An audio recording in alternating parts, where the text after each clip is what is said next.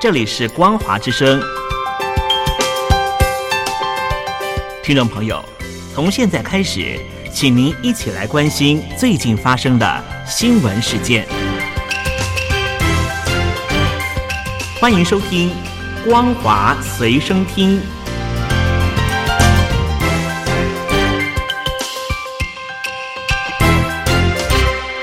收音机旁的听众朋友，您好，欢迎收听《光华随身听》，我是嘉玲。我们来关心最近发生的新闻。农历新年即将来到，大陆春运将在一月二十八日开始。许多大陆民众关心，今年是否可以返乡过春节？大陆抗疫权威则是看法不一。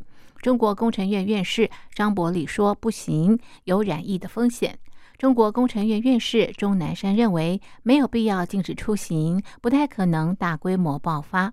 上海华山医院感染科主任张文宏则是表示，风险大，尽量减少聚集。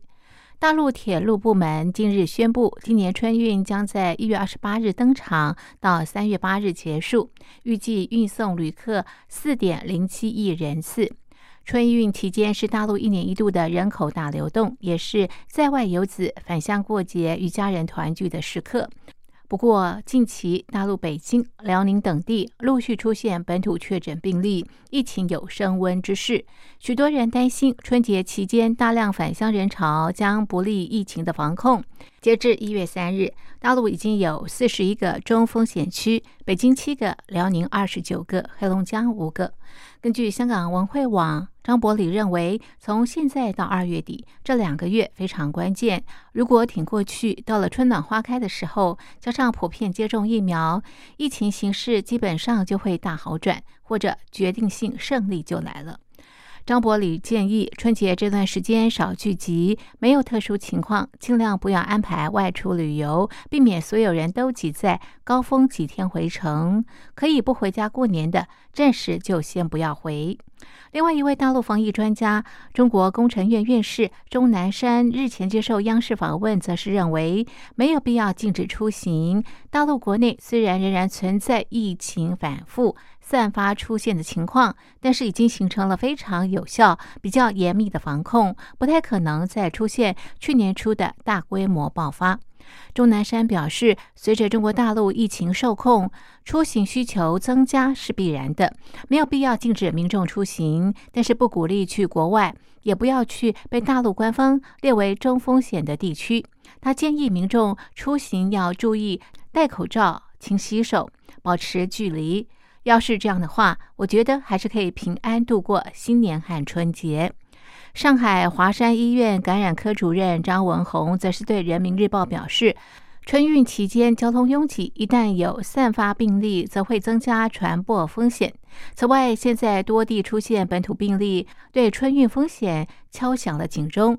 今年春节，希望大家正视风险，减少聚集，不要举办人群过多的聚会。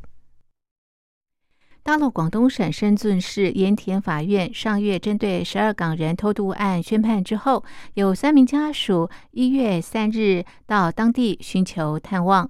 香港保安局说，港府将适时提供求助家属相关资讯，但是不会安排或者是陪同探视。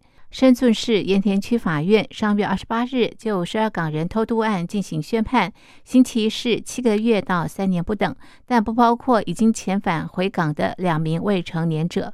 根据香港电台的报道，深圳十二港人案的三名家属一月三日出发到深圳接受检疫，寻求探视当事人。报道指出，三人分别是因为偷越边境判囚七个月的李子贤和郭子林家属。包括李子贤母亲和大姑姐，以及郭子玲母亲，在取得病毒检测阴性报告之后出发。由于家属没有机会决定是否上诉，预料就一审判决上诉的机会不大。有家属律师估计，如果当事人不上诉，判决将在本月九日生效。但是，只要有一人上诉，全案将进入上诉程序。律师表示，其中八名判囚七个月的当事人，扣除羁押时间，剩下刑期不到三个月，未来肯定在看守所服刑。至于另外两人判刑三年和两年，律师相信他们转到监狱服刑之后，家属每个月可以探监一次。日本产经新闻三日报道，首相菅义伟接受知名评论家樱井良子专访，对于中国大陆想要参加跨太平洋伙伴全面进步协定 （CPTPP） 一事，菅义伟表示，以中国现行政经体制，很难参加。中央社报道。樱井专访菅义伟时表示，去年日本、大陆、南韩、东南亚国协等国签署的区域全面经济伙伴协定 （RCEP），日本希望印度参加，但是印度没有参加。至于 CPTPP，日本期待美国能够参加，但是美国已经退出。日本目前是这两大经济组织的大国。樱井说，大陆国家主席习近平去年表态有意加入 CPTPP，这很危险。经济力是大陆建立霸权的最大武器，大陆会将这武器充分运用在 RCEP，将来或许也会运用在 CPTPP。菅义伟表示，RCEP 的协商直到最后关头，日本人努力劝印度加入。RCEP 展现欢迎印度加入的态度，现在也欢迎印度随时加入。至于大陆想加入 CPTPP 一事，菅义伟表示。CPTPP 要求成员国必须有非常高水准的市场开放，所以这对大陆而言门槛相当高。以大陆现行政治和经济体制，很难参加。英景表示，中国二十年前加入世界贸易组织 WTO，对国际社会承诺会遵守智慧财产权的保护等，结果并没有信守承诺。他也认为加入 CPTPP 的门槛高，大陆很难加入。但是大陆的做法就是以外交诈欺伎俩取得成果。菅义伟表示，对于大陆想加入 CPTPP 一事，日本会审慎应应。如果 CPTPP 成员国没有同意，大陆不可能加入。